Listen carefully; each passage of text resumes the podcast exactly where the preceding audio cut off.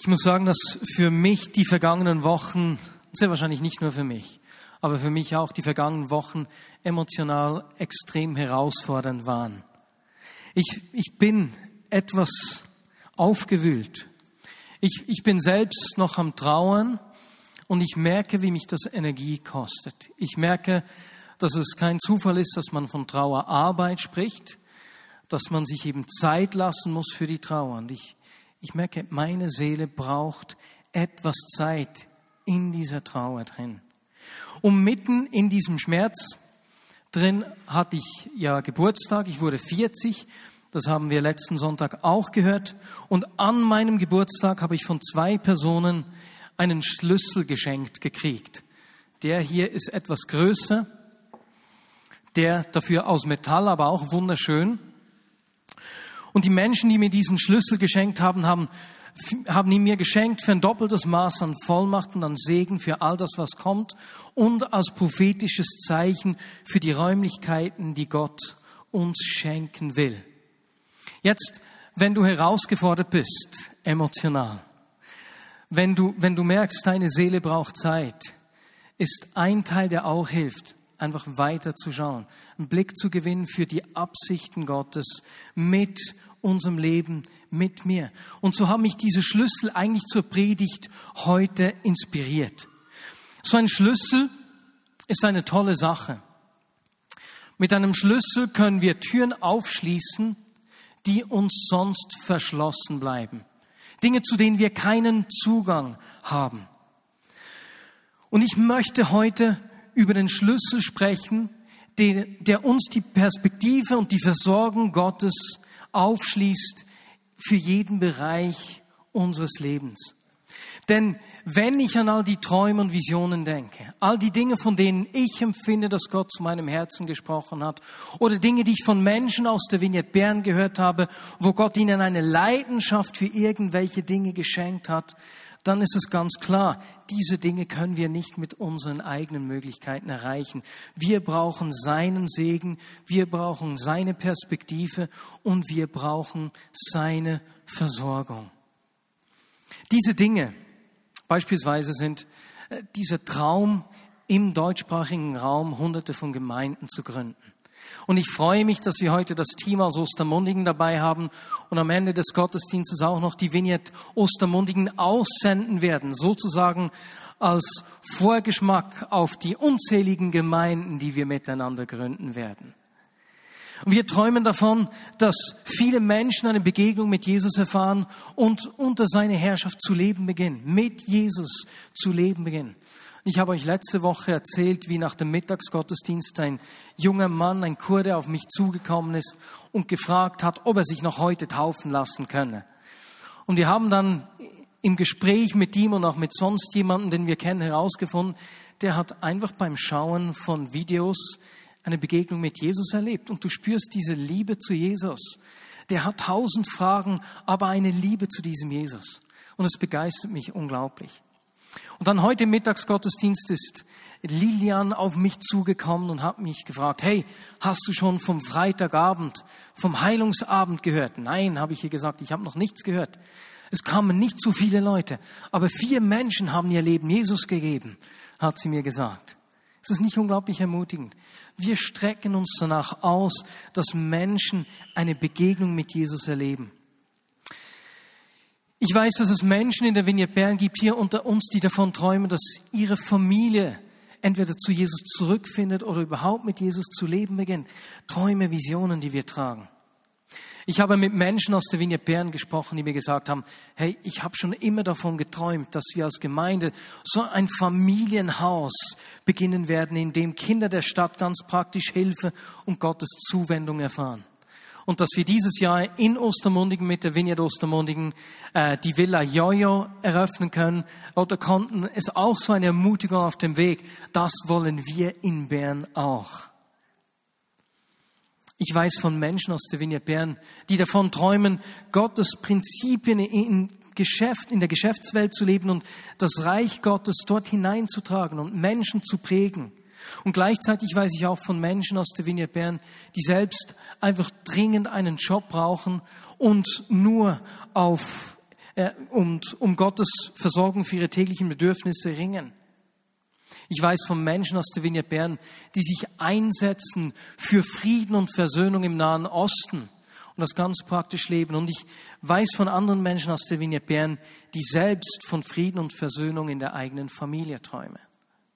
Und ganz egal, wo unsere Träume, wo unsere Vision, die Dinge, für die uns Gott eine Leidenschaft geschenkt hat, liegen, es ist offensichtlich, wir können diese Dinge nicht aus eigener Kraft. Wir brauchen seinen Segen und seine Versorgung. Ganz persönlich wurde das dieses Jahr am Pfingsten für mich. Ich habe meines Wissens im Insight schon davon geschrieben. Es war kurz vor der Pfingstkonferenz, als klar war, dass wir dieses Jahr mit der Konferenz äh, ein Defizit machen werden.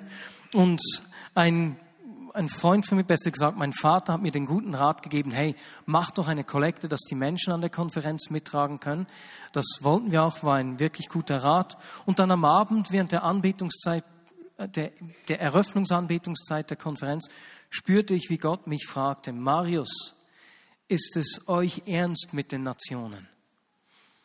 Und ich habe immer wieder davon gesprochen, dass wir uns ausstrecken nach einem Aufbruch, der ganz Europa erfasst.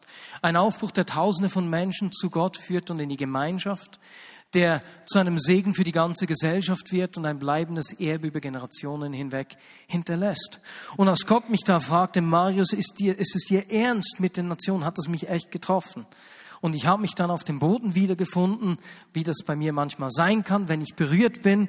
Und als ich so in der Anbetung war, ihn angebetet habe, empfand ich, dass er zu mir sagte, Marius, wenn es dir ernst ist oder wenn es euch ernst ist, dann seid ihr bereit, auf Sicherheiten zu verzichten und euch auf meine Ökonomie einzulassen. Denn ihr braucht mehr, als ihr selbst einfach so tragen könnt, wenn ihr das erleben wollt. Und das, hat, das haben wir dann auch gemacht. Wir haben miteinander gebetet als Team und haben empfunden, dass wir diese Kollekte durchführen sollten und damit eine befreundete, äh, ein befreundetes Werk segnen sollen, die finanziell herausgefordert sind. Wenn wir sehen wollen, was Gott durch uns und mit uns tun will, kommen wir nicht darum herum, uns auf seine Prinzipien der Versorgung einzulassen. Und ich wünsche mir, dass wir als Gemeinde groß träumen, von Dingen träumen, die wir eben nicht einfach nur selbst machen können.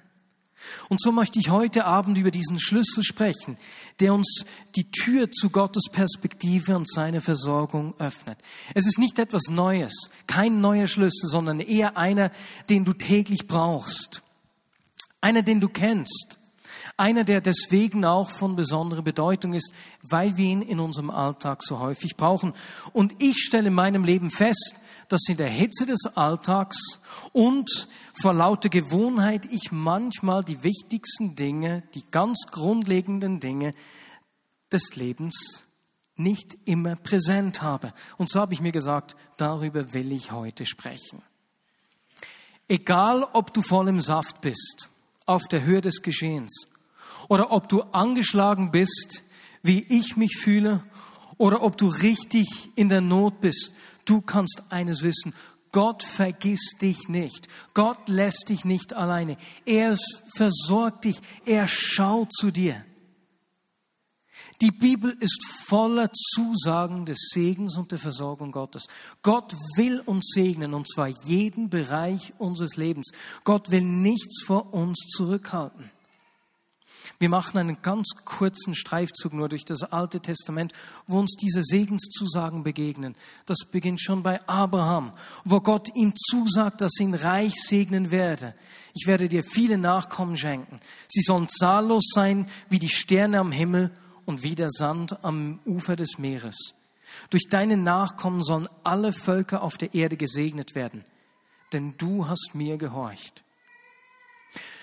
Und diese Verheißung machte Gott wahr und das Volk wuchs. Und als es wuchs, wurde es zur Bedrohung für den Pharao in Ägypten, wo sie wohnten, und der hat sich gegen sie gewandt. Er begann das Volk Israel als Sklaven zu unterdrücken und auszunehmen. Und wieder wurde Gottes Versorgung sichtbar, indem er das Volk zuerst durch machtvolle Taten aus Ägypten rausführte, sie danach 40 Jahre durch die Wüste führte und sie ins Land der Verheißung hineinbrachte. Und wir lesen, dass sich während dieser 40 Jahre ihre Kleider nicht abnutzten und auch ihre Füße nicht anschwollen. Wir lesen, dass Gott Wasser aus dem Felsen sprudeln ließ dort in der Wüste. Unmögliches tat und ihnen Manna zu essen gab, ganz grundlegende Bedürfnisse. Und wir lesen, dass er es nicht zugelassen hat, dass Bileam das Volk verfluchen konnte. Nein, er musste das Volk Israel sogar dreimal segnen. Und auch wenn sie immer wieder gemurrt haben, auch wenn sie Gott untreu waren, hat er sie in das Land hineingeführt, das er ihnen versprochen hatte, ein Land, in dem Milch und Honig fließt. Und so lesen wir dann auch bei Josua, dass er sagt, nachdem sie das Land in Besitz genommen haben, nicht eine einzige Verheißung, die der Herr Israel gegeben hat, blieb unerfüllt. Sie trafen alle ein.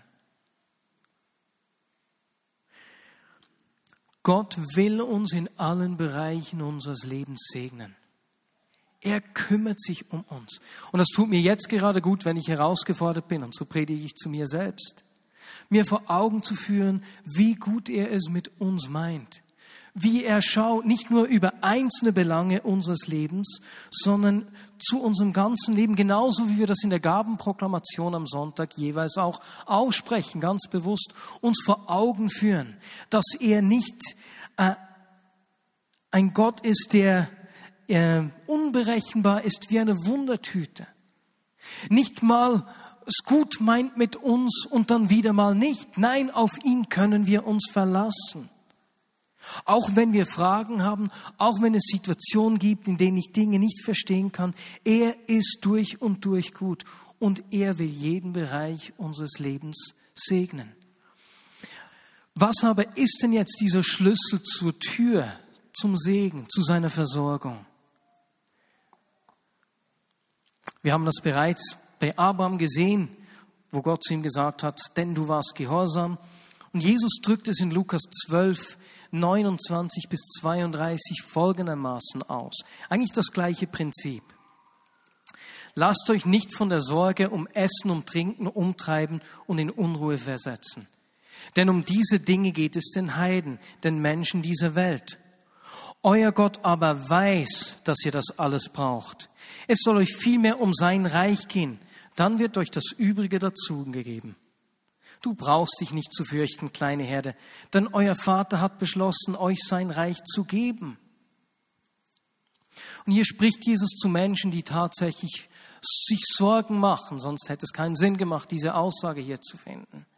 Und er sagt zu ihnen, hey, euer Vater weiß, was ihr braucht und er wird es euch geben, aber schaut auf sonst etwas. Schaut auf Gottes Reich. Jetzt heute, weil wir nicht mehr so Königreiche haben, doch die Engländer unter uns können das vielleicht etwas besser nachvollziehen. Für uns ein Reich, ein Ort der Herrschaft. Schaut zum König, frag danach, was der König will und er wird dich versorgen. Suche nicht nach dem Segen um des Segens willen, sondern suche die Herrschaft von König Jesus in deinem Leben. Lass ihn über jeden Bereich deines Lebens bestimmen und er wird dir alles geben, was du brauchst und noch mehr. Und ich bin mir bewusst, dass das das Einmaleins des christlichen Glaubens ist. Etwas ganz Grundlegendes. Wenn ich mich Jesus zuwende, gehöre ich nicht mehr mir selbst. Er wird der Herr meines Lebens und alles, was ich bin und alles, was ich habe, gehört ihm. Nicht nur der geistliche Bereich meines Lebens, genauso meine Beziehungen, meine materiellen Mittel, äh, mein Ansehen, was auch immer ich bin und ich habe, es gehört ihm. Und ich stelle in meinem Leben fest, dass immer wieder Dinge versuchen, in den Fokus, ins Zentrum meines Lebens zu rücken und ihn von diesem Platz zu verdrängen. Woran merke ich das? Ich merke es beispielsweise, wenn Sorgen mich überfallen. Denn Sorgen sind nichts anderes als der Glaube, dass Gott nicht schauen wird. Das heißt, da gibt es Dinge, die ich dann darauf höre ne, und die mich zu Entscheidungen führen, auf die ich mich eigentlich nicht verlassen kann. Und ich habe euch am Anfang gesagt, dass ich zurzeit etwas angeschlagen bin. Und neben diesem Angeschlagensein der Trauer war ich vorletzte Woche auch noch krank. Und ich kenne mich schon. Wenn ich krank werde, dann bin ich sehr anfällig dafür, so, so niederziehende Gedanken zu haben. Und deswegen weiß ich auch, wenn das kommt, dass ich dann meine Gefühle nicht ganz gleich ernst nehmen muss. Die muss ich dann so zwei, drei Wochen stehen lassen. Ne? Und dann hören wir nochmals hin. Und wenn es dann immer noch da ist, dann muss ich besser hinhören. Aber da können die Gefühle dann so wild sein, dass ich, den, dass ich die dann einfach in einem Zimmer einschließe, ich sie sich austoben lasse ne, und ihnen möglichst nicht zu viel Aufmerksamkeit gebe. Könnt ihr das nachvollziehen? Ne? Und so war das auch vorletzte Woche. Plötzlich, als ich so, so zu Hause war, hat mich wegen einer Kleinigkeit so eine Welle der Sorgen überfallen. Und zwar ging es um finanzielle Geschichten, sowohl für mich per persönlich als auch für uns als Gemeinde. Und ich weiß nicht, weswegen ich mich zu sorgen begonnen habe, denn ich habe eigentlich überhaupt keinen Grund. Denn erstens weiß ich, dass Gott uns versorgt und gut schaut. Zweitens steht es um die Finanzen äh, gut in der Vineyard Bern. Gott versorgt uns da. Ähm, drittens weiß ich aber auch, dass es nicht eigentlich ein Bereich ist, an dem es mir schwerfällt, ihm das sagen zu lassen. Ich, ich mit bestem Wissen und Gewissen versuchen Karl und ich großzügig zu sein und auch Gott den Teil zu geben, der ihm gehört, na, den Zehnten, der nicht uns gehört und über den nicht wir bestimmen. Äh, das fällt mir überhaupt nicht schwer. Und deswegen hat es mich erstaunt, da angeschlagen zu sein. Und ich habe gesagt, ich lasse diese Gefühle mal ruhen und schaue in zwei, drei Wochen wieder hin. Das war das Zweite, was ich mir aber auch gesagt habe. In zwei, drei Wochen will ich unbedingt hinschauen. Denn wie, was machen wir, wenn der Pneu unseres Fahrrads ein Löchlein hat und da Luft entweicht? Ich fahre kein Fahrrad, ich weiß das dennoch. Ne? Wir füllen ihn mit Luft, halten ihn unter das Wasser, tauchen ihn ins Wasser ein unter Druck. Und da, wo die Luft rauskommt, sehen wir, da entweicht etwas, das nicht rauskommen müsste. Und so habe ich mir gesagt, ich will bei mir ranschauen äh, in dieser Drucksituation, wo ich überfordert bin zur Zeit, wo ich mit meinen Gefühlen nicht nachkomme, ist das eine gute Möglichkeit, dass Dinge in meinem Leben sichtbar werden, die sonst unter normalen Umständen nicht sichtbar werden. Deswegen habe ich mir gesagt, Marius, wenn diese zwei, drei Wochen vorbei sind, will vielleicht auch ein Monat, vielleicht auch zwei Monate, vielleicht brauchen wir ja mehr Zeit, ne, dann will ich da unbedingt hinschauen. Ein zweiter Ort oder eine zweite Art, wie ich merke, dass Dinge versuchen, in den Mittelpunkt zurück, neben den Sorgen, neben Ängsten, die aufkommen, ist, wenn ich schaue, welche Dinge in meinem Leben Zeit und Aufmerksamkeit erhalten. Gerade in Situationen wie jetzt ist, die, ist für mich die Zeit des Bibellesens und des Anbetens am wichtigsten. Das ist etwas, was ich eh pflege. Ich, ich liebe es, einfach eine CD reinzulegen oder jetzt neu brauchen wir nicht mal Mercedes, sondern zu Hause mein iPhone an der Anlage anzuschließen und einfach Gott anzubeten. Und ich merke, wie das meiner Seele gut tut. Ich kann euch sagen, wenn ich einige Tage die Bibel nicht lese, spüre ich, wie etwas, wie, wie Sorgen in meinem Leben schon aufsteigen. Ich kann nicht erklären, weswegen. Das hat vor einigen Jahren begonnen. Und deswegen liebe ich es, meine Bibel zu lesen. Das nährt mich, das tut mir so gut. Und dann habe ich aber auch festgestellt, gerade in den letzten eineinhalb Wochen, dass es Dinge gibt, die, die um die Aufmerksamkeit und die Zeit in meinem Leben ähm, kämpfen. Ne? Die versuchen, diesen Platz zu nehmen. Und das sind teilweise ganz banale Dinge. Weißt du, was das bei mir war beispielsweise? Das waren drei Games, ne? die ich dann diese Woche löschen musste weil ich gemerkt habe, du, ich bin beinahe mehr an diesen Games, als dass ich mit Gott Zeit verbringe. Ich habe gemerkt, und meine Frau hat mir das auch gesagt, hä? ah, mehr an den Games, als ich mit meiner Frau Zeit verbringe. Siehst du ebenso schlimm. Und so habe ich die Games gelöscht. Ich will ja, dass er im Mittelpunkt meines Lebens ist. Ich habe nur das eine hier noch behalten da, mit dem ich nicht ganz so viel spiele. ja, und das hat auch nach allen 15 Levels kommt eine Blockade, wo du drei Tage nicht weiterkommst. Deswegen. Wenn Gott zu mir spricht, werde ich das auch noch löschen. Aber ihr, schönes Eich, hä? okay, okay. Dann löschen wir halt das auch noch. Ah, weg ist es. Schatz, jetzt habe ich 250 Levels verloren. Aber versteht ihr den Punkt? Ich will, dass er im Mittelpunkt meines Lebens ist. Und zwar jedes Bereiches meines Lebens. Denn das ist der Schlüssel zum Segen, der Schlüssel zu seiner Versorgung. Und das dritte und letzte, und hiermit schließe ich den Predigteil auch, ist, dass ich merke, was mir dabei hilft zu sehen, wenn etwas versucht, in diesen Mittelpunkt, ins Zentrum meines Lebens zu rücken, den Platz von Gott zu nehmen, wenn mir Menschen um mich herum Feedbacks geben. Denn die Freunde um mich herum, Menschen, mit denen ich nahe Beziehungen pflege, die sehen in mein Leben und die sehen, wie es wirklich aussieht. Die sehen, ob ich versöhnt lebe. Die sehen, ob ich gastfreundlich bin oder nicht. Die sehen, ob ich meinen eigenen Vorteil suche oder das Beste für den Nächsten und so weiter und so fort. Und so bin ich unglaublich dankbar, immer wieder Menschen zu haben um mich herum, Freunde, die mir ins Leben sprechen und die mir dabei helfen, diesen Weg zum Segen, diesen Schlüssel zur Versorgung Gottes immer wieder in den Händen zu halten, die mich immer wieder darauf hinweisen, wenn sonst etwas ins Zentrum meines Lebens rückt. Denn einer unserer größten Fehler ist, dass wir unser Leben manchmal in verschiedene Bereiche aufteilen und versuchen, diese unabhängig voneinander zu betrachten. Bei einigen Themen hat Gott mehr zu sagen dann als bei anderen. Das Problem ist, dass das nicht funktioniert. Gott ist nicht einfach an einem Teil meines Lebens interessiert. Weißt du weswegen nicht? Weil er uns geschaffen hat und weil er weiß, dass jeder Bereich unseres Lebens die anderen Bereiche unseres Lebens beeinflusst und mitbetrifft. Das hängt zusammen. Das können wir nicht einfach so trennen.